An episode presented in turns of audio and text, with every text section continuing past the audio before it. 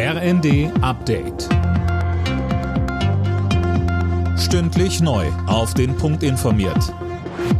Ich bin Mia Hehn. Guten Abend. Die Ampelkoalition hat den Nachtragshaushalt für das laufende Jahr auf den Weg gebracht. Darin sind 44,8 Milliarden Euro an Krediten vorgesehen.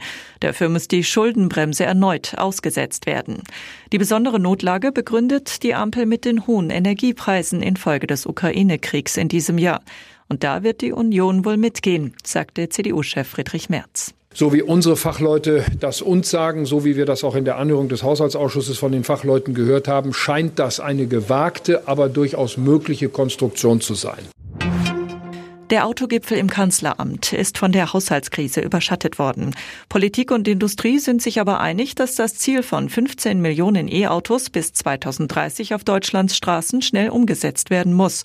Um das zu schaffen, müssten die Anschaffungskosten von E-Autos gesenkt werden. Die Feuerpause zwischen Israel und der Terrororganisation Hamas soll um zwei Tage verlängert werden. Das teilte Katar über den Kurznachrichtendienst X mit. Katar vermittelt zwischen der Hamas und Israel.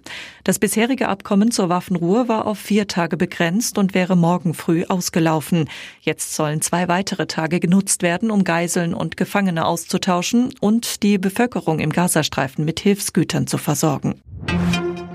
Vier Wochen vor dem Fest wird heute offiziell die Weihnachtsmarktsaison eingeläutet. Die meisten der bundesweit rund 2500 Weihnachtsmärkte haben wegen der kurzen Adventszeit bereits geöffnet.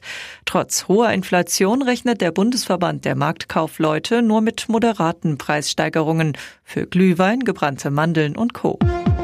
Alle Nachrichten auf rnd.de